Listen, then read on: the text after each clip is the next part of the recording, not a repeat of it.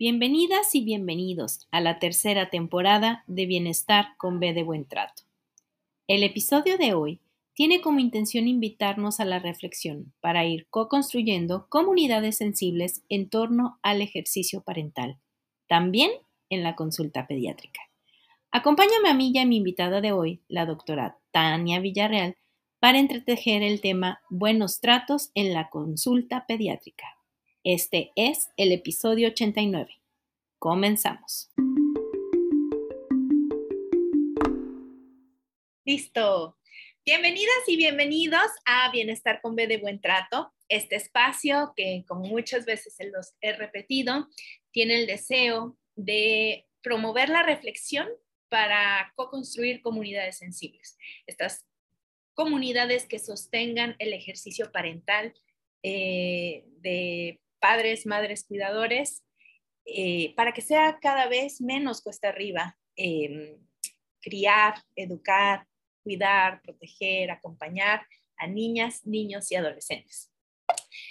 No, eh, no puedo dejar de agradecer a mi colaboradora, la psicóloga Jimena Moreno Díaz, a la que pueden encontrar en Facebook como arroba calmacáncer, en Instagram como psic de psicóloga Jimena Moreno o en su página web www.calmacancer.com. El podcast tiene una fanpage, eh, Bienestar con B de Buen Trato, que en Facebook es arroba Traudy Podcast y en Instagram arroba Traudy-casa o.m. Pueden encontrarme además en mis páginas web. La más reciente es eh, traudiavila.webador.mx. Así que les esperamos. Y ahora sí, con mucha alegría, eh, quiero presentarles el episodio de hoy, el número 89, que tiene como título Buenos tratos en la consulta pediátrica. Y hoy tengo el honor, el enorme placer de bordar y entretejer con una invitada de honor, la doctora Tania Villarreal. Dejo de compartir mi pantalla y te doy la bienvenida, Tania. Hola, hola, muchas gracias por la invitación. La verdad es que cuando me propusiste el tema, estaba yo súper emocionada porque es algo que casi no tocamos en pediatría, ¿no? Y que casi no, no, no lo abordamos y a veces, este, pues también ahí es donde nosotros en el consultorio tenemos que cambiar muchas cosas, ¿no? Y apoyar siempre en pro de la infancia, ¿no? Me encanta que hayas aceptado que hayas hecho una agenda ahí en tu, en tu agenda familiar y en tu agenda laboral. Gracias por, por este espacio para el programa. Y antes, porque ya luego me engancho, como hace rato estábamos en el previo, este, cuéntanos sobre ti, sobre tu labor, eh, tu profesión, en dónde te podemos contactar, las consultas, en dónde, en dónde te encuentras. También recuerdo eh, considerar esto de ser consultora eh, internacional certificada en lactancia materna, este, todo lo que sea necesario para, para contactarte. Claro. Bueno, eh, yo soy Tania Villarreal Jiménez, soy médico egresado de la Benemérita Universidad Autónoma de Puebla. Yo estoy en Puebla y, y después ya hice mi especialidad en pediatría aquí en el Hospital del Niño DIF en Pachuca Hidalgo. Actualmente me encuentro en Pachuca Hidalgo. Eh, soy consultora internacional certificada en lactancia con las siglas IBCLC y también pertenezco a la Asociación de Consultoras de Lactancia en México. Eh, nos pueden encontrar en ACLAM. Eh, he hecho diplomados en nutrición, en estimulación temprana, ahorita estoy un poquito más metida en integración sensorial y bueno, hace poco, hace un tiempo, eh, tomé un diplomado, el Diplomado de América de la Primera Infancia, de Parentalidad y Apego. Y la verdad es que esto, como te comentaba hace rato, fue al principio algo que lo quería tomar de manera profesional y terminó siendo como una terapia personal, ¿no? O sea, muy bonito, muchos cambios y que es un trabajo que tenemos que hacer día a día y que no ha sido fácil y no solamente en casa, sino en la consulta, ¿no? Y, e intentar implementar y ver qué nos va funcionando, qué no, y qué puedo apoyar y, todo esto, ¿no? Mi página en Facebook es IBCLC, Tania Villarreal.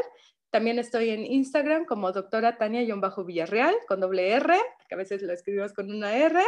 Eh, y me encuentro en Pachuca Hidalgo este, en consulta únicamente privada. Perfecto. No, no sabía que egresaste de la UAP, somos colegas lobas. Súper. Así que bueno, con mucho más gusto tendremos esta charla el día de hoy. Eh, muchísimas gracias. Estábamos platicando en el previo a conectarnos muchísimas cosas que dije, Dios mío, esto tiene que quedar en el, en el, en el episodio, pero vamos a empezar por lo más necesario que es definir más o menos con, qué, qué crees tú que son los buenos tratos. Claro, los buenos tratos es tratar de manera respetuosa y amorosa a las personas, ¿no? O sea, no solamente estamos hablando de los niños, en general, eh, todo basado en la empatía y cuidar todo lo que es la salud emocional y mental, ¿no? Entonces, siempre los buenos tratos va a ir encaminado como del amor, el respeto, ¿no? El siempre el tenerle respeto a alguna persona y esa empatía es muy importante. Dijiste una palabra que a mí me parece que me hubiera ayudado mucho en mi experiencia de mamá primeriza este, hace muchos años, que es eh, empatía, ¿no? Eh, hablar de buenos tratos a la infancia es necesariamente hablar de la empatía y de los cuidados hacia la mamá y o hacia el papá, ¿cierto? Claro, y, muchas veces nos, nos pasa, ¿no? Que cuando somos mamás, eh, todos quieren opinar. Y yo, yo sé que a veces esas opiniones no son malintencionadas, pero no es siempre lo que pedimos, ¿no? Eh, a veces pasa que una opinión no solicitada es una opinión que no la tomamos de manera correcta, ¿no? Entonces, a veces nos llega a pasar de que nos dice la tía, nos dice la prima, oye, es que tú haces esto, estás haciendo mal, o, todo lo que hacemos estamos haciendo mal realmente, ¿no? Entonces, y luego llegamos con, a veces con los profesionales de la salud y también lo estamos haciendo mal, ¿no? Entonces, yo creo que aquí, y a veces, afortunadamente y desafortunadamente ahorita con redes sociales, pues ya tenemos mucho más información, ¿no? O sea, ya sabemos que si un médico hizo esto o que si el médico hizo otro o que si me dijeron esto, pues, ¿qué hacemos? Googlear, ¿no? ta, ta, ta, o el, el, grupo de mamás, que ya tenemos aquí nuestros miles de grupos de mamás, y preguntamos y todas tienen opiniones y a veces nos confunden más y a veces sí llegamos a como algo más concluyente, ¿no?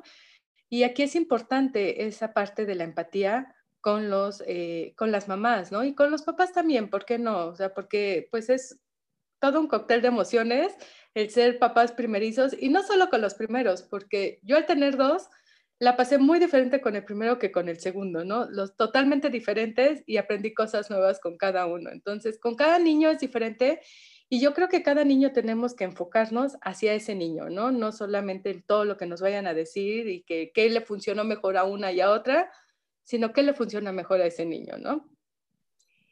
Y en ese sentido es donde entra el tema de los buenos tratos en la consulta pediátrica porque este papá o esta mamá o estas mamás, este, o la mamá autónoma o la configuración de la familia que sea con un bebé, eh, sea el primero, el segundo o el tercero, eh, llega a un espacio con un profesional de la salud eh, y, y, uno se encuentra realmente vulnerable en ese momento, ¿no? Claro, sí.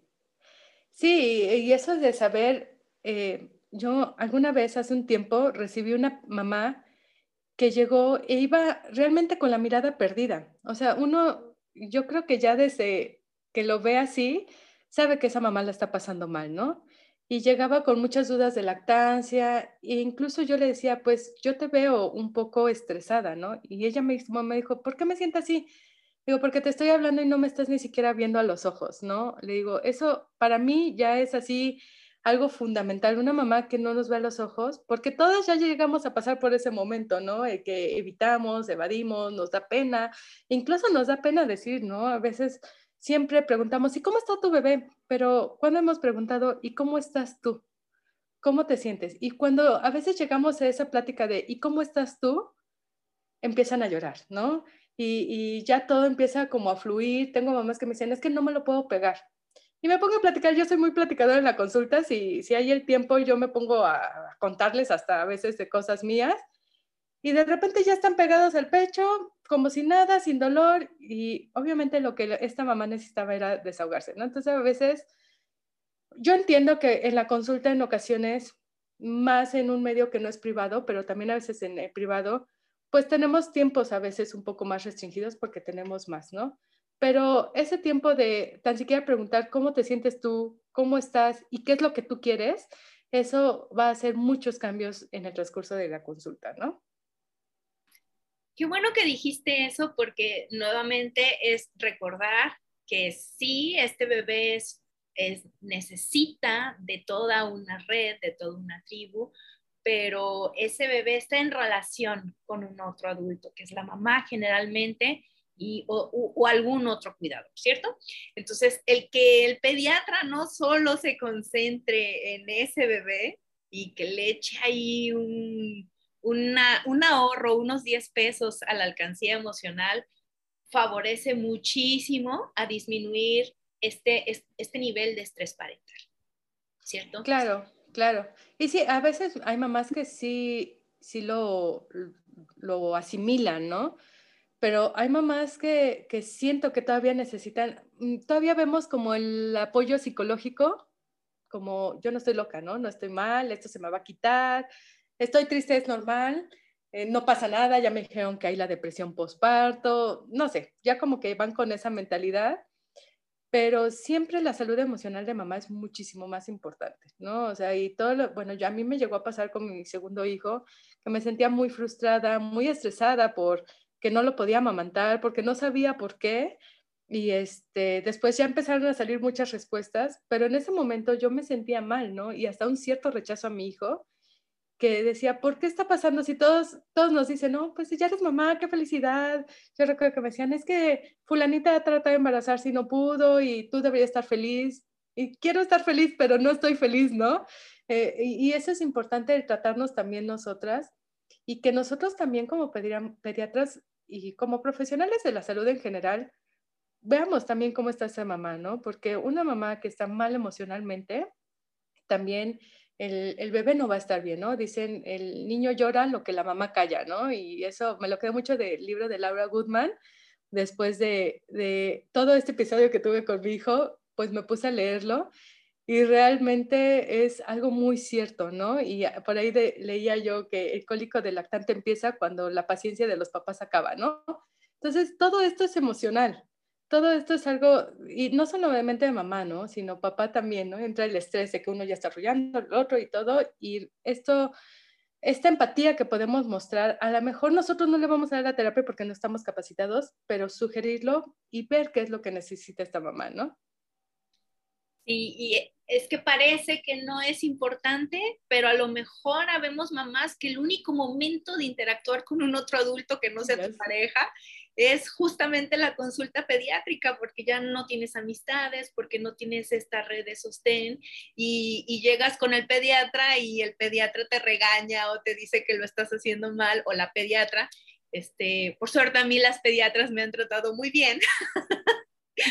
este, pero eh, pues si este es el único momento en el que puedo tener a un otro que sea sensible, que sea empático y que llene mi alcancía emocional para poder estar disponible eh, a las necesidades de mi hijo y sensible, de manera sensible y respondiendo, entonces, eh, pues ya sé, no, no, no son psicólogos ni psiquiatras, pero un, como tú dices, cómo te sientes tú, hace que el protagonismo llegue de nuevo a mi vida, ¿no?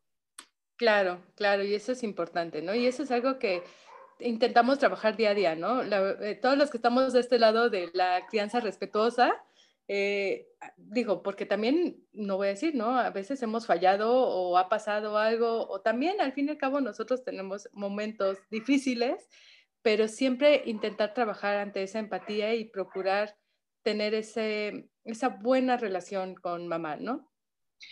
Ok. Primer punto de los buenos tratos en la consulta pediátrica es la mamá o el papá también importa. Hay que darle espacio porque ellos también son parte de los clientes o consultantes, ¿no? y hay que ser lo más empáticos posibles. Recuerden también, recordemos nosotros como consultantes, como clientes de los pediatras y las pediatras, pues que también son seres humanos y nuestro entorno también les afecta a, estos profesionales de la salud infantil.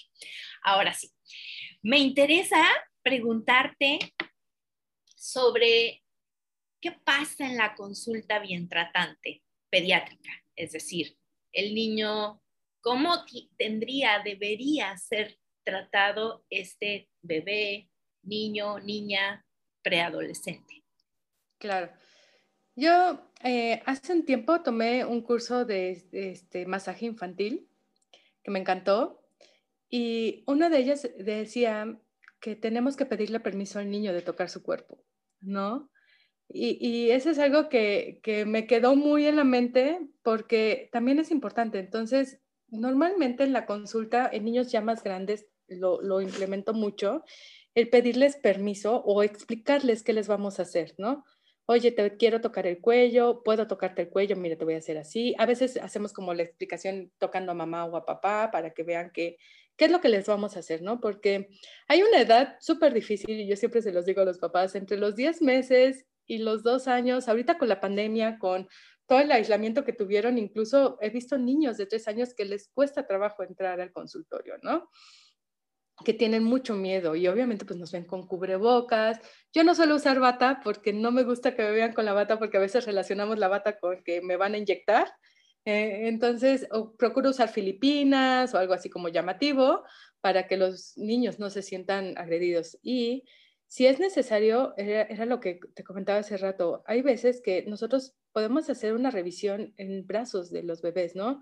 Yo cuando los veo que están muy irritables o molestos, mamá, si lo amamanta, amamántelo, yo reviso todo lo que pueda en brazos, abrácelo, dele contención, explíquele, háblele, yo les voy hablando un poco. A veces pues la consulta termina siendo un griterío en bebé porque realmente a pesar de que lo esté abrazando y todo, no toleran que los toquemos. Pero ir explicando siempre y respetando el cuerpo del bebé y permitir que los papás estén ahí presentes tocando a su hijo, creo que es fundamental, ¿no? Para, este, pues para esos buenos tratos con el, con el bebé. Pues eso me parece fabuloso porque a veces llega uno con un pediatra eh, y, a ver, desvístalo o en, el mejor de los casos te pide que lo desvistas, pero hay algunos todavía, diría yo muchos, que ellos mismos desvisten a los bebés y asumen que es una cosa, es un algo, no es un alguien. Y creo que desde el enfoque de eh, pensar que los bebés son cosas, ¿no? Y, no pensarlos como un ser humano en, proceso de desarrollo es donde nos está fallando en muchas ocasiones, no solo a los pediatras, sino a todos nosotros, ¿cierto? Claro, y el, el simple hecho de que ya estemos tocando a alguien y que ni nos conoce, es bastante, ¿no? Bastante delicado el, que, el tenernos miedo. Agregando que me ha topado muchas veces que hay papás que los espantan, ¿no? De, te voy a llevar al doctor a que te inyecte. Alguna vez me pasó con una niña que tenía mucho miedo y yo, yo le dije a la mamá, pero pues no le dicen como que, que si le van a inyectar algo, no, no, jamás. El que es que terminó la consulta, se salieron y la niña se metió en un área de rehabilitación que tenemos en el espacio del consultorio, que no, que se supone que no se puede entrar, y yo se le dije, no, no, sáquela nada más porque pues son aparatos delicados, ¿no? Y le dice la abuelita, salte porque si no la doctora te va a volver a revisar. Entonces me quedé así como, ok, ok, ¿no? Entonces eso de amenazar al pequeño con que nosotros les vamos a hacer algo, ya desde ahí también nosotros como papás tenemos que trabajar, ¿no? Él, yo les digo, jueguen mucho con sus hijos, explíquenle lo que les vamos a hacer, jueguen al doctor, este, para que ellos sepan, ¿no? Que realmente no les vamos, y ser sinceros, porque si yo lo, yo lo llevo con engaños a las inyecciones, por ejemplo, a las vacunas, pues también ahí, ¿no? Ya estamos fallando, ¿no? O sea, siempre es importante serles sinceros, decirles qué les vamos a hacer y también en el consultorio decirles qué es lo que va a pasar, ¿no? Ayer tenía una pequeñita que de plano siempre ha llorado muchísimo y dije, ok, tengo que hacerlo diferente, ¿no? Yo creo que cada consulta aprendo cosas diferentes saqué juegos me senté literal en el suelo a jugar con ella y me gané su confianza. ¿no? Me gané su confianza para poder revisarla. Entonces iba yo por mi estetoscopio rápido y le decía, mira, vamos a hacer esto mientras jugábamos. Iba yo por la lámpara y así me iba parando y creo que termina siendo buena pierna ahí. Pero creo que entre cada niño podemos abordar un poco diferente. Hay niños que pues poco a poco van confiando en nosotros, otros que, les cuesta un poquito más, pero yo creo que es un trabajo en conjunto con, con los papás y con los profesionales de la salud. Y aquí tocaste varios puntos. Ya tengo muchas cosas más que preguntar, pero aprovechando esta última parte de tu intervención, me parece que el secreto mejor contado, ¿no? El menos guardado, porque ha sido muy contado, pero que muchas veces no ponemos en práctica, es poner la pasión y el amor en tu profesión porque con mucha dificultad un pediatra eh, que no siente esta pasión se pondría a buscar distintas opciones para acercarse a, su pequeño paciente. Así que gracias por eso que haces, Tania. Muchas gracias. y ahora me gustaría preguntarte, dijiste al principio algo sobre la lactancia, y es que la lactancia este, es un tema que culpógeno para las mamás. Yo misma viví esa, esa culpa en mi proceso de lactancia materna. Mi primer bebé falleció y, falleció al mes de nacido y me salía mucha leche. Y yo ya no tenía mi bebé y seguía saliendo leche. Entonces mi duelo se prolongó por mucho tiempo. Eh, y entonces cuando llegó mi segundo bebé, yo decía, es que mi hijo tiene que ser amamantado solo con mi leche. Y ahí sucedieron muchas cosas que no debieron haber sucedido en el hospital en el que nació mi hijo. Y al final, con mucho esfuerzo, fue lactancia mixta. Pero fue un duelo. Entonces, llegar con un profesional que te diga, no lo agarraste bien, es que tú no sabías que hay consultoras de lactancia, no sabías que hay asesoras, pero ¿por qué no te, por qué no no te preparaste, ¿no? Cuéntanos, Lore. Sí, ese, lo de lactancia es todo un tema. Y creo que las que nos hemos dedicado, una gran mayoría de las que nos estamos dedicando a esto, es porque en algún momento pasamos algo con respecto a esto, ¿no? O sea, yo realmente en pediatría jamás, no tenía idea. Yo, yo era de las que antes de ser mamá, le decía a la mamá, pues pégaselo, ¿no? O sea, como, pues solo pégueselo y ya. debo reconocer que yo era, yo fui una de esas que, pues pégaselo y ya, no, pues, ¿por qué no puede, no? y me volví mamá y me tragué mis palabras. Entonces realmente no es solo pégueselo y desconocemos. Yo también cuando tuve mi bebé me decían, pues es que existen asesoras, pero yo dije, ¿y aquí dónde? ¿Con quién? Intenté contactar una, pero pues no, no tuve respuesta. Entonces en mi desesperación, este, yo, yo viví mucho tiempo en Puebla, casi me considero que soy de allá.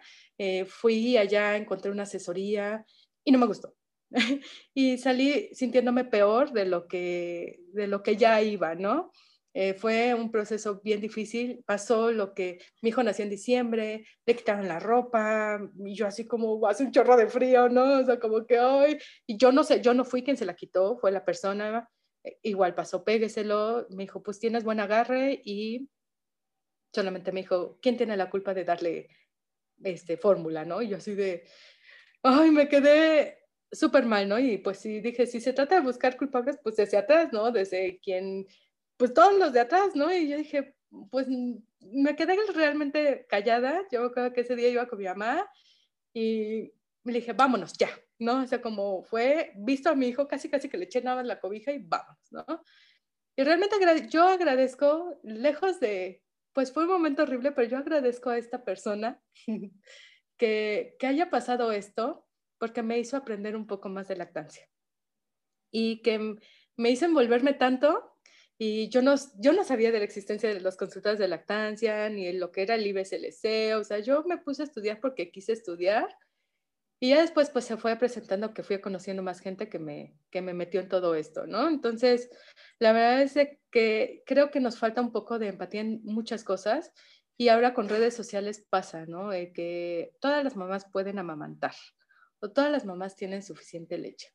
Y a veces cuando vamos a una, me ha pasado mucho que cuando vamos a una consulta de lactancia, tenemos muchas expectativas. Queremos ya salir con mucha leche, amamantando, que ya se esté pegando súper bien al pecho, que ya no le esté dando nada de biberón, en una sola consulta, ¿no? Y también es un reto para nosotras como asesoras de lactancia, el que este, no podemos solucionar lo de tiempo atrás en una sola consulta. Yo creo que esto es un trabajo de mamá, pero aquí para el trabajo para mamá tenemos que involucrar también a la familia, ¿no? La familia tiene que estar y el que eh, yo siempre les digo, sea lo que vayan a hacer, sea una lactancia exclusiva, mixta o que solo quieran fórmula, que sea una decisión propia, informada y que, te, que sea lo que más te haga sentir completa, ¿no? Tengo una mamá que me dijo, doctora, a mí la lactancia mixta me va súper bien. Ya con eso me dijo todo. Yo, o sea, dije, ok, no, no voy a insistir en que vayamos quitando la fórmula, vamos a continuar para hacer que la lactancia dure lo más que se pueda o hasta donde tú quieras. ¿no? Entonces, creo que tenemos que respetar como pediatras, como profesionales de la salud y como asesores de lactancia, lo que la mamá le vaya mejor con la información correcta, ¿no? O sea, yo ya te di toda la información y tú decides y eso está bien porque tú lo estás tomando informadamente. E, e, esa frase quita, alivia mucho, mucho, así que ojalá estas consultoras. Quiero que sepan que en el mundo hay varias figuras que acompañan la lactancia materna. Una es las líderes de la Liga de la Leche, otras son las asesoras de lactancia que se profesionalizan, mujeres generalmente son mujeres que se profesionalizan en el tema y digamos que como en, en la jerarquía hasta arriba están las IBCLCs, que significa Consultora Internacional Certificada en Lactancia Materna en español. Entonces, estas mujeres IBCLCs son, además, ya tienen, hacen, hacen una formación y hacen un examen. Y no es nada más, ya tengo mi papelito, creo que cada cinco años tienen que renovar la licencia. Entonces, eh, por favor, estoy segura de que al menos una por estado debe de existir, no IBCLC, pero sí consultora, que diga asesoras de lactancia o em, líderes de la Liga de la Leche. Y todas son valiosas, ¿ok? Ahora vamos a, un tema que, que, me interesa mucho, porque yo tengo un niño, este, que es este cuando el bebé es revisado, ¿no? Ya tienes, digamos, cinco meses. Y llega porque algo le está pasando a su pene. Algo entre el prepucio y el glande estaba sucediendo. Y llego con el pediatra y lo revisa y el pediatra dice, va, pues es que hay que jalarle el prepucio. Y sucede una catástrofe. ¿Esos son buenos tratos? No, realmente no. Y realmente ya ni siquiera es una indicación válida, ¿no? O sea, ya no está indicado bajar el prepucio. Incluso puede haber ciertas complicaciones, ¿no? Eh, aquí por eso siempre, siempre es importante que nosotros acompañemos a nuestros hijos en la mesa de exploración, ¿no? Me ha pasado que me dicen, doctora, ¿sabe qué? Que le bajaron.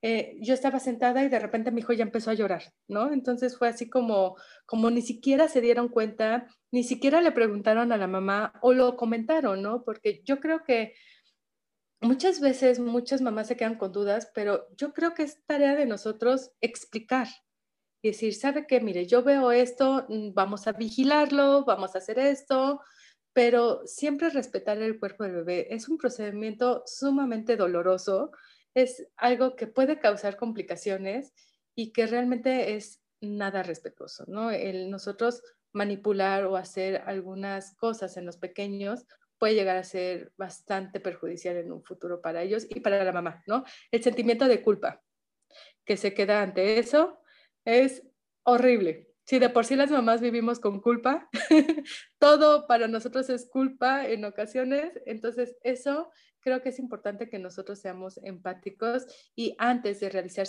algún procedimiento de lo que sea, explicarles y decir qué vamos a hacer. es, eso es súper importante, sería como una señal, ¿no? De palomita si es bien tratante, alerta, alerta si no lo es. Una señal sería, me va a explicar los pros y los contras, como en la lactancia, ¿no? Eh, claro. le explicas, bueno, estos son los beneficios, todos, todos se ven beneficiados, sí, solo sí, tú lo disfrutas, si no, pasa esto.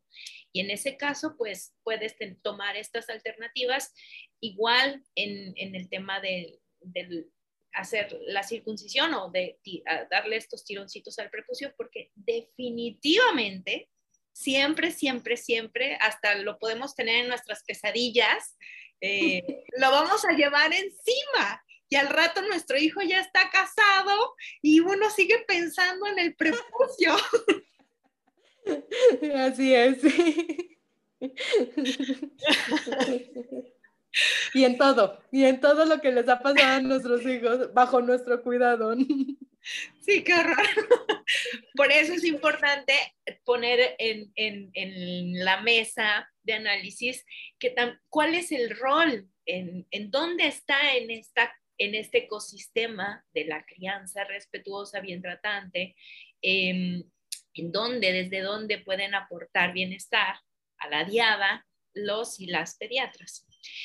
Ahora, pasamos del prepucio a otra de las cosas que también fue así, poner siempre el dedo en la llaga, el colecho. Claro. Bueno, pues con respecto del colecho, sinceramente, eh, hay muchos documentos, ¿no? Ya hay muchos documentos. Eh, yo estoy muy a favor del colecho. Yo lo hice, incluso hasta hace poco lo seguía haciendo y mis hijos ya son grandes. Y, no me importa, ¿no? La verdad es que yo no, yo nunca he escuchado y sentido de que necesitemos sacarlos de la cama, porque en algún momento, pues ellos se van a querer ir, ¿no? Yo me acuerdo que hace poco ya los pasamos a su recámara y la que sufrió más fui yo. Yo los iba y los, o sea, realmente ya dormía yo muy mal con ellos en cama, o sea, hace un tiempo que los saqué que ya, o sea, un día sí, el día que dije ya, hasta aquí fue, recibí una patada en la cara, ¿no? Ese día fue el día que dije ya no más aquí. y ellos pues también ya estaban muy decididos a, y fui yo más la que sufrí más, ¿no? La que iba y me asomaba y los veía y veía si, si, si respiraban, si estaban bien. No dormía con tal de que si me llamaba alguno, iba yo corriendo, ¿no?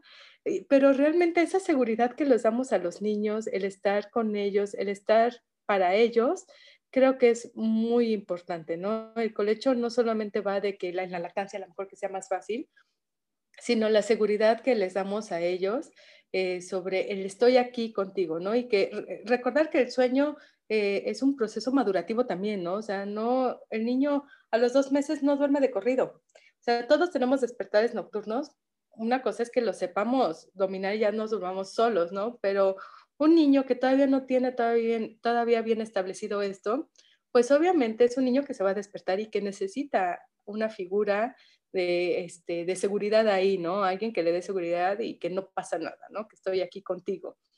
Eh, eh, el, el, sacarlos antes, el que nos digan, es que sácalo de la cama porque si no, jamás lo vas a volver a sacar, para que se vuelva independiente, este, este, pues para eso tienes su recámara, y tú cómo le vas a hacer con tu marido, no, no sé, todas esas cosas que, que realmente tenemos opiniones que medio mundo dice. Yo creo que cuando mi esposo y yo compramos una casa dijimos tres recámaras para que cada quien tenga su recámara, ¿no? Afortunadamente la recámara principal es muy grande porque cupimos por mucho tiempo ahí. y esas recámaras se volvieron como, como ir acumulando ahí cosas, ¿no? Este, eso también es importante el saber que, que, el colecho no tiene nada que ver con la independencia, porque a mí no me gusta decir que un niño es independiente, un niño no es independiente, pero sí la seguridad de sí mismo, ¿no? Es muy importante que el colecho les puede dar mucha seguridad, no solo favorece con la lactancia, sino la seguridad del apego, y el niño se va a ir cuando esté listo, ¿no? Va a estar solo cuando esté listo.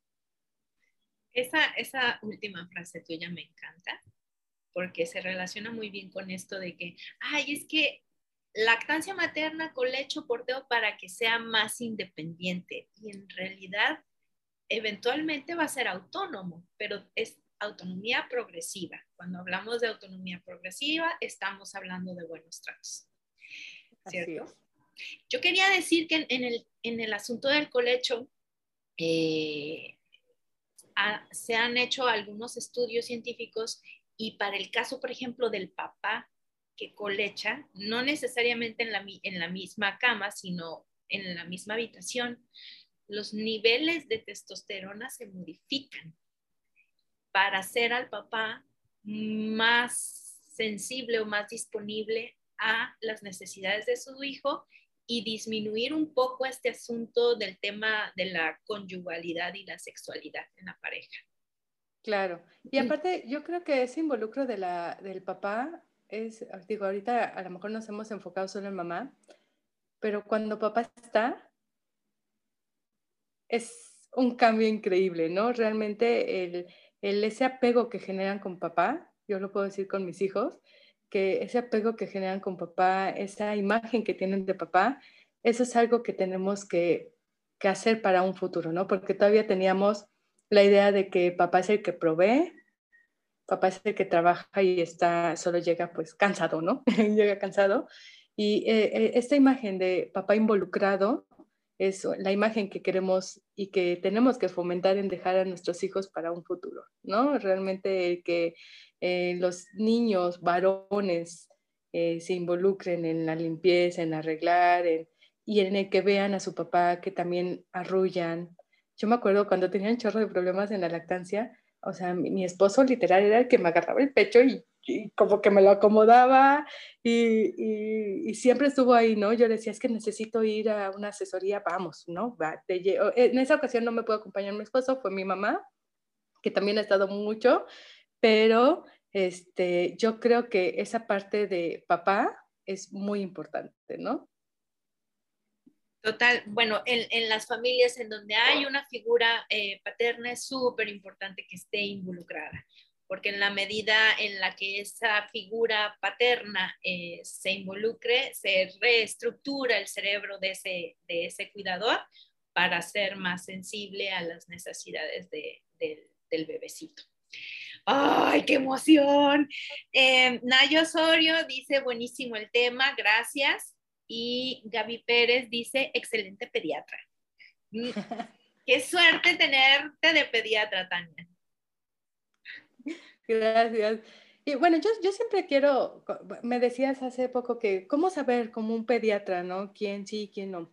Yo creo que una parte fundamental, porque a veces veo mamás que dicen, es que el pediatra me dijo que, no sé, que haga esto, ¿no? Y luego, luego ya medio mundo, cambia de pediatra. Y a veces uno se queda así como, ok, ok, está bien, pero si a mí me genera confianza este, mi pediatra, eh, yo creo que eso es importante. Yo creo que uno se tiene, tiene que quedar con el pediatra que le genere confianza, que le genere seguridad. Otra cosa también muy importante es que, pues no todos, eh, pues tenemos que estar como que nos caemos bien, ¿no? O sea, a veces pasa que, que voy y pues a lo mejor el pediatra es buenísimo, pero no me cayó bien, no me sentía a gusto, ¿no? Eso también es muy importante. Yo, yo también digo, he tenido casos que a lo mejor no hacemos como el clic que dicen. Este, yo creo que también es muy importante el saber con quién nos sentemos a gusto, con quién, a quién le tenemos confianza, ¿no? Eso yo creo que es lo más importante. No solamente es cambiar por cambiar.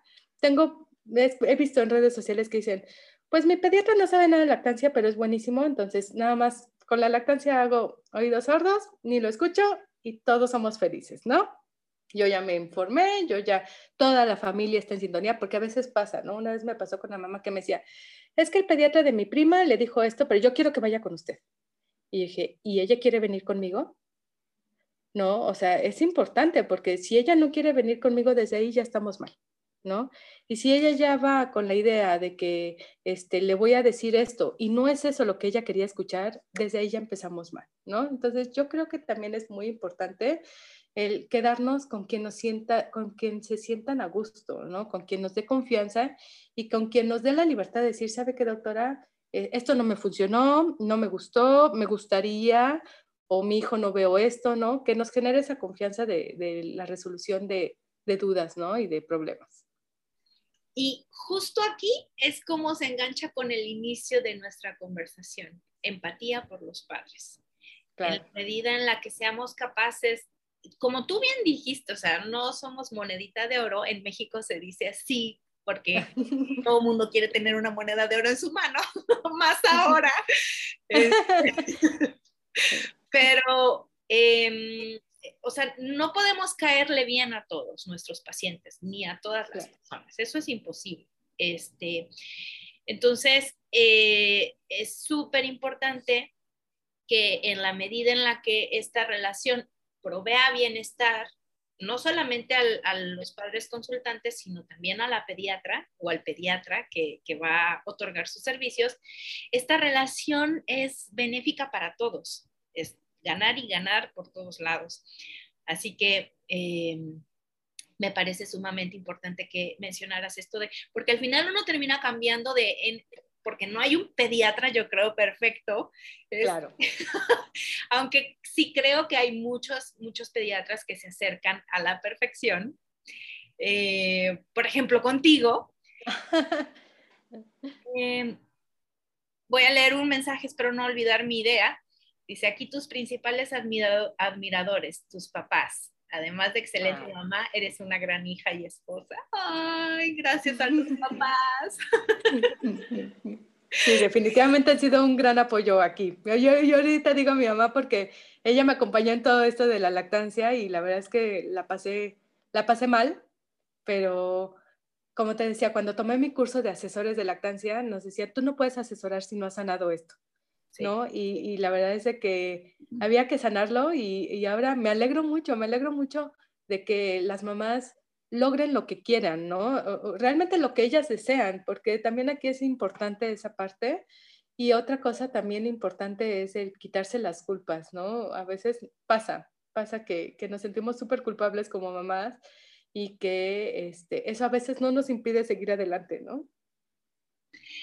La culpa sirve para movilizarnos, pero también nos deja anclados en esa culpa y es un ciclo vicioso del que a veces no podemos salir solas o solos. Así que si están en ese ciclo, círculo vicioso de culpa, culpa, culpa y que nos lleva pues a una distimia o a una depresión, consulten con el profesional de la salud mental más cercano. Claro. Oye, pasamos del colecho a, otra cosa que está íntimamente relacionada, pero que además tú lo dijiste, sueño infantil. Eh, pensamos que la imagen esta que te venden, que tu hijo va a dormir horas y horas y toda la vida como la bella durmiente, y resulta que no es así y que justo cuando tú más sueño tienes, ese bebé está listo para cantar o saltar o pincharte el ojo. ¿Cómo es el sueño infantil? Ahorita que dices, yo me acuerdo que una, cuando tuve mi primer bebé, cuando estaba embarazada, una tía me decía, duerme todo lo que puedas porque jamás vas a volver a dormir. Y era una frase que ya decía, ya, ya no la quiero escuchar pero es una realidad. es una realidad. Yo decía, ya no quiero escuchar esa misma cantaleta.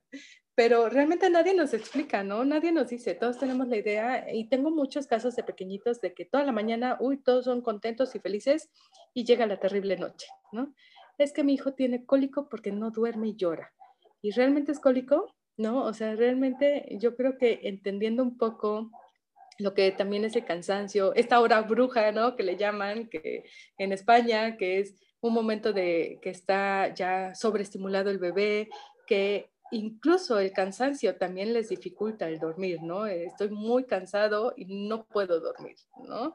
Eh, el, el, que la paciencia se acaba y es que ese estrés también se transmite, ¿no? O sea, yo estoy estresado intentando consolar, yo estoy muy estresado intentando consolar a un bebé estresado pues es muy mala combinación, ¿no? Y, y a veces pasa que la pareja no está para apoyar, ¿no? Por múltiples razones, a veces trabaja, a veces llega muy cansado, en ocasiones no se involucra, y, y eso también es para mamá fundamental el conocer un poco eh, cómo es un bebé, ¿no? Que bebé no solo llora porque tiene hambre o porque este, le duele algo, sino saber que el bebé llora por muchas cosas. Y una de ellas es porque necesita esos brazos, ¿no? Y muchas mamás temen en agarrarlos de brazos porque no falta él. Lo vas a embrasilar, se va a acostumbrar a los brazos, ¿no? Mi, mi hijo, mi segundo hijo fue todo un reto porque él sí fue de muchos brazos. Tengo todos los cargadores que te imaginas, fular, no sé qué, mochila y bueno, bandolera y todos los sabidos por haber, porque realmente dos años nos aventamos así. Literal era arrullarlo, ya está un grandote, y era arrullarlo para dormirlo. Y te puedo decir que ahora es el que mejor duerme. es el que casi no despertares nocturnos tiene, es el que ya no quiere que lo esté abrazando uno, ni apapachando, ni tenerlo aquí, porque él no se acostumbró a los brazos, ¿no? Él los necesitaba. Y afortunadamente ahí estuvimos muchos para dárselos, ¿no? Y, aquí yo tuve mucha ayuda en general y una red de apoyo impresionante, pero eso es importante, ¿no? Que las mamás busquemos esa red de apoyo también, porque los bebés no, no se acostumbran a los brazos, ellos los necesitan. Y es importante que esto va mucho de la mano con lo que es el sueño, ¿no? Pasa que tiene ni dos minutos que se dormir, luego ya lo queremos echar en la cuna. Todavía no llegamos a un sueño profundo, ¿no? Entonces dicen, lo, lo acosté y el niño se despertó. Pues claro, porque todavía no estamos en esa fase de sueño profundo y que sinceramente el bebé va a dormir mejor en los brazos de mamá, ¿no? Tan siquiera los primeros meses va a llegar a pasar, ¿no? Entonces, si nosotros como profesionales de la salud le explicamos a la mamá, esto es normal, va a pasar, se los prometo que va a pasar, tómelo en brazos, cárguelo, arrúllelo, porque después de siete años después te vas a estar riendo de todo esto, ¿no? Y, y, yo entiendo que si hay aquí conectadas mamás y papás, este, pues esto de que, ay, pues sí, pero de aquí a los siete años, mientras en este momento es todo lo que me importa. Y, y sí, o sea, también nosotras pasamos por ahí y, las entendemos. Em, la realidad es que eh, ojalá esa, esa mamá o ese papá o esos cuidadores que están con, recién estrenándose como papás em, tengan eso que tú decías, esta tribu o esta red de sostén, porque la parentalidad no es, em, no es que sea todo miel sobre hojuelas, ¿no? Pero si no tiene una red de sostén, es una tuna que te la quieres comer y, no, y, ahí vas y la tocas y te espinas, ¿no?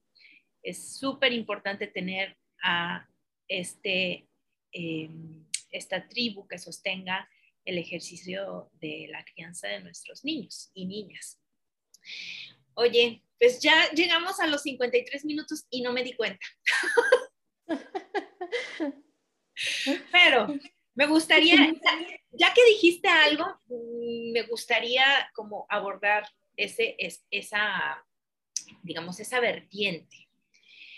Generalmente para que una relación sea saludable y, provea de bienestar a ambas partes, necesitamos darle la oportunidad a un otro para eh, probar si hacemos química, ¿no? Pero, ¿qué pasa si yo le digo a Tania, fíjate que Traudy es una neurótica, eh, todo el tiempo está de malas, si se enoja te pega, este, pues seguramente que Tania va a ir predispuesta y no va a querer conocer a, a, Traudy. Claro. Si nosotros les decimos a nuestros hijos o hijas, ay, si te portas mal, te voy a llevar con el doctor para que te inyecte. Si te portas, entonces predisponemos esa relación y le ponemos más difícil la situación a los pediatras. Entonces, invitarles a las mamás y los papás, las abuelitas y las tías. Aparte. que se sumen a, favorecer los buenos tratos en la consulta pediátrica a través de estos, el, intentar disminuir para después eliminar estos comentarios de, ay, si lo cargas mucho se va a embrasilar, ay, tu chiche no produce nada de leche, lo estás matando de hambre, ay, este, si lo llevas en el portabebé se le va, le, le puede, ¿cómo dicen? La displasia de la cadera. Se le van a abrir la, caderita, ¿no? Y, y al contrario, el porteo ayuda a disminuir ese riesgo, ¿no? Bueno, a tener una adecuada, más bien, a tener una adecuada posición de la cadera, ¿no? Yo a todas mis pacientes les, recomiendo el porteo. Yo amé el porteo. Fue algo fundamental para mí en mi segundo bebé porque sentía que no podía hacer nada, porque eso es algo que nos pasa. Que siento que no puedo hacer nada porque tengo que estarlo cargando porque mi hijo quiere todo el tiempo brazos, ¿no? Y solo duerme en los brazos. Y, yo me acuerdo que compré un fular en, en, internet y creo que lo usaba de la manera más incorrecta posible ahora ya que conozco a más gente de todo esto porque desconocía que había asesoras de porteo. Y ya después medio fui investigando un poco más y yo a todas les recomiendo siempre el porteo porque es algo que nos puede ayudar muchísimo a establecer ese, ese, esa conexión con nuestro bebé, en sentirlos, pero también sentirnos eh, que estamos productivas, ¿no? Porque normalmente ya estamos acostumbradas a hacer mil cosas y todo, y al, al sentarnos y, e incluso a veces hasta ver la casa tirada nos genera estrés, que no nos debería generar estrés, pero eh, en ese momento de la vida, pero el sentirnos productivas para nosotros es muy importante, ¿no? Entonces también a todas las mamás, yo siempre las envío con asesoras de porteo porque yo no soy la mejor persona para poder asesorar en el cómo usarlo porque realmente yo creo que veo ahora imágenes y digo, qué terrible, pero la pasamos bien con eso. Pero yo creo que es muy importante que las mamás este, porten, ¿no? E, es algo bastante importante que siempre tengan una asesoría porque a veces también esas malas posiciones puede, puede no ser favorable para ellos, ¿no? Asesoras de porteo hay muchísimas, escuelas de mm. porteo hay muchas. Este, también en el, en el ámbito de la asesora de porteo, pues está esta figura de la profesional asesora de porteo.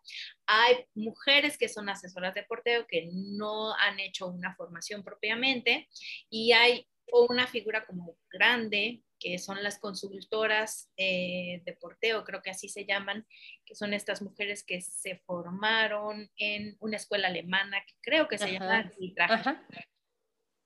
Entonces, hay, y hay un directorio, hay una red profesional del porteo en México, está así en la fanpage, y si no, vayan a Casa OM y ahí encontrarán también el directorio de asesoras de. Perfecto. bueno, entonces, ya llevamos 57 minutos y yo no me quiero despedir porque esta charla está buenísima, pero vamos cerrando eh, este, este episodio, el número 89, diciendo lo siguiente. Al centro sí está el bebé y debemos respetarlo respetar su cuerpo, reconociendo que es un ser humano en formación, en desarrollo, y si es un ser humano, tiene derechos. Que nadie, nadie se los podemos o nadie debiéramos quitárselos. El hecho de nosotros como pediatras retirar la ropa sin explicarle al bebé, sin, digo, suena ridículo a lo, ridículo a lo mejor, pero si no se lo, hay que explicarle a la mamá qué es lo que va a suceder y que la mamá o el papá participe. Uno, dos. Claro, Ese bebé eventualmente va a ser un niño y hay que explicarle ahora al bebé, porque el, que tenga tres, cuatro años no significa que sea tontito, ¿no? Eh, él necesita saber que su cuerpo es suyo y que él puede ir decidiendo sobre su cuerpo. Y por otro lado, al centro el bebé, pero la mamá también forma parte. Es la diada la que llega a la consulta, no solo es el bebé.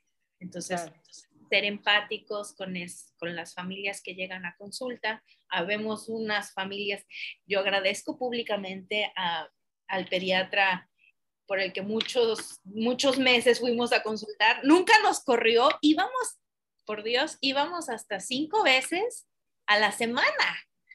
Y a veces íbamos tres veces porque moríamos de terror de que algo le fuera a pasar a nuestro hijo, a nuestro segundo hijo. Y él fue súper respetuoso, nos escuchó todo el tiempo. Como tú decías, quizá no sea el mejor pediatra, ¿no? Quizá no está actualizado en términos de lactancia materna o en esto del manipular el prepucio o no sepa de porteo ergonómico o no tenga idea sobre el colecho, pero el solo hecho de que nunca nos corrió patadas es maravilloso porque eso nos daba bienestar a nosotros y por lo tanto bienestar a nuestro hijo, ¿cierto? Claro, sí, definitivamente. Yo creo que el escuchar un ratito antes de siquiera a los papás, algo, unos minutos que nos tomemos, es sumamente importante. Y el explicarles, yo creo que mucho, mucho de las dudas me pasa muy frecuente, por ejemplo, con el uso de antibióticos y con las fiebres, que a la primera fiebre queremos ya un antibiótico. Y yo, eh, yo siempre les digo, yo prefiero tomarme mi tiempo de explicarles el por qué no lo necesita, porque en fin y al cabo nosotros somos del equipo de los niños, ¿no? O sea, nosotros tenemos que ir en pro de los niños, ¿no? Y recordemos, pues los antibióticos también tienen sus efectos. Si yo me siento y les doy su cátedra, a veces he repetido esa cátedra hasta 10 veces en un día con las fiebres, pero con cinco papás que yo ya haya convencido con mi cátedra ya hice muchos cambios, ¿no? O sea, ya el reeducar a la gente, pero enseñándoles y explicándoles en términos que ellos nos entiendan, porque también eso es importante, es básico, ¿no? El escucharlos. Eh, ¿Cuántas veces no hemos topado con que nos digan, es que llegué y el doctor ni siquiera me volvió a ver, ¿no? Ya desde ahí, desde ahí es fundamental el hacer contacto visual y explicarles, ¿no? Y enseñarles y yo siempre antes de terminar una consulta suelo decirles, ¿tienen alguna duda? Porque pasa de que incluso tienen mil dudas, ¿no? Siempre. Siempre hay una duda extra.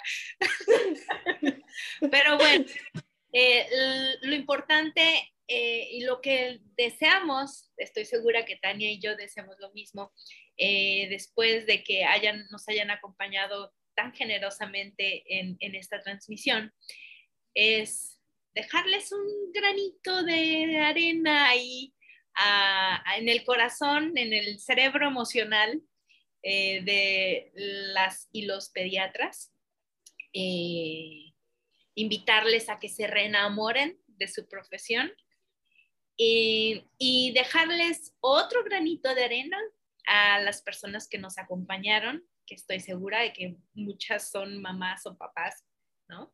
Que están en proceso de crianza, dejarles un apapacho virtual para que sepan que existen las pediatras bien tratantes, que las consultas pediátricas son y pueden y ojalá fueran bien tratantes. Así que no, no duden en, en en este instinto que dice, ay, esto no está bien.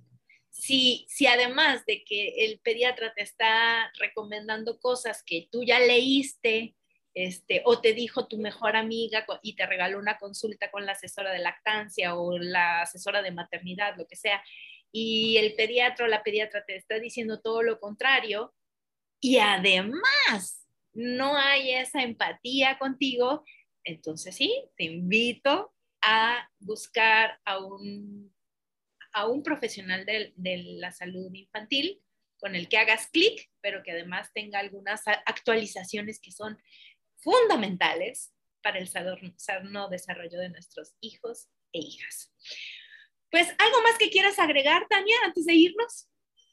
Pues solamente como conclusión, creo que es importante el que siempre se acerquen con sus dudas a sus profesionales de la salud y que día con día yo creo que todos, tanto como papás como profesionales de la salud, siempre vamos a tener que mejorar algo y trabajarlo y siempre cada niño es un reto diferente y hemos aprendido de cada niño cosas diferentes y también eh, darle oportunidad a los tratamientos, ¿no? Y a todos los consejos, porque a veces queremos, como papás yo entiendo que queremos de un día para otro que nuestro hijo esté bien. Yo también soy mamá y me ha pasado, ¿no? Pero también hay que saber y, conocer que hay procesos que tardan y que necesitan revaloraciones, ¿no? Y una de ellas es en lactancia. Muchas veces quieren que en una consulta pase todo, pero también en pediatría.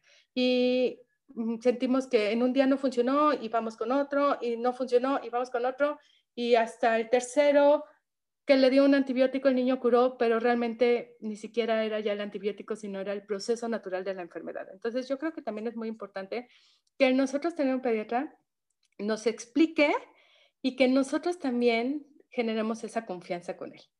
¿No? Entonces también no es así como estar cambio y cambio. Yo no los invito a que estén peregrinando entre cada pediatra. A veces me llegan y dicen, es que es el quinto pediatra que veo uno así de, ya no sé si yo, es así como, ¿qué voy a hacer, no? ¿Qué voy a hacer? Y yo creo que lo único que faltaba era un poco más de explicación, ¿no? El explicarles y eh, generarles esa confianza incluso hasta con evidencias, ¿no? Eso es básico. Y si yo les invito a que tienen un pediatra, les da un, un, tratamiento X, por favor terminen el tratamiento. si deciden al final del tratamiento, ya no, o sea, no me funcionó este señor o esta señora, ahora sí, pero, pero a mí me parece que eh, recordarles que somos organismos vivos y que nuestros procesos no suceden al instante. Toma tiempo que se instale el sistema, el que sea, del, bicho, más nuestras células, más el medicamento que nos estén dando. Así que seamos pacientes, yo los entiendo, este, pero denle por favor oportunidad a su pediatra hasta que se termine el tratamiento.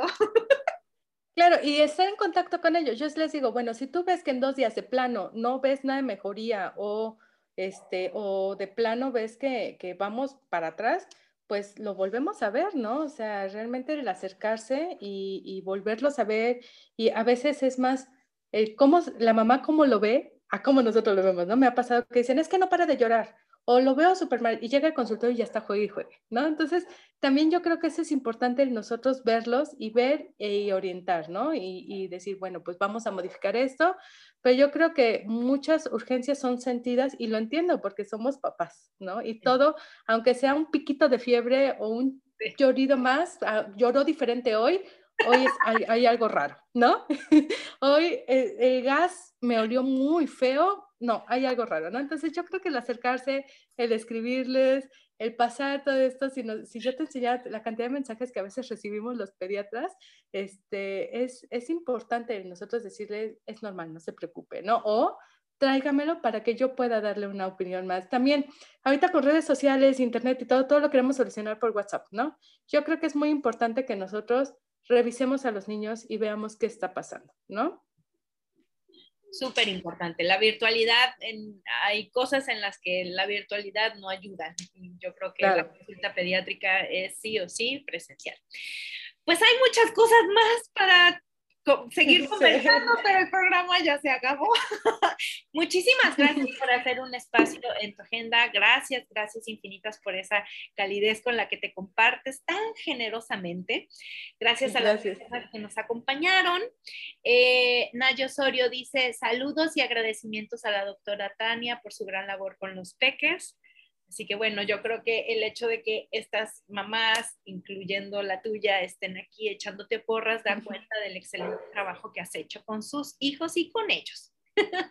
Muchas gracias, gracias Naye.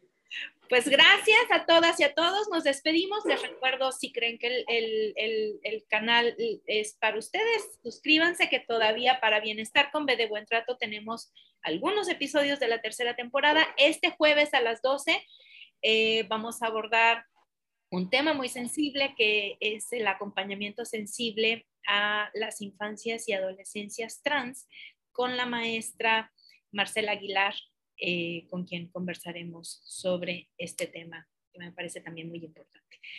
Bueno, que tengan un excelente inicio de semana y nos estamos viendo en la próxima emisión. Hasta luego.